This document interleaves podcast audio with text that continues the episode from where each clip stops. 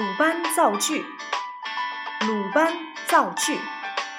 古代有一位工匠鲁班，为了建造一座宫殿，他带着徒弟上山伐木。他们用斧头砍树，非常吃力，常常累得满头大汗。这天，鲁班到一座高山上去寻找木料，不小心脚下一滑，他急忙伸手抓住路旁的一丛茅草。哎呀，好疼啊！鲁班喊起来。原来他的手被茅草划破了，渗出血来。怎么这不起眼的茅草这么锋利呢？鲁班顾不得伤口疼，细细地观察起茅草来。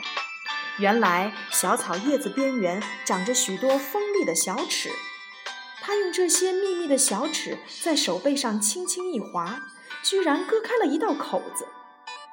他想，要是我也用带有许多小锯齿的工具来锯树木，不就省力了吗？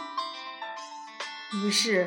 鲁班制成带锯齿的工具上山伐木，果然好用。后来他就给这种工具起了一个名字，叫锯。小朋友们，那你们知道鲁班造锯的故事了吗？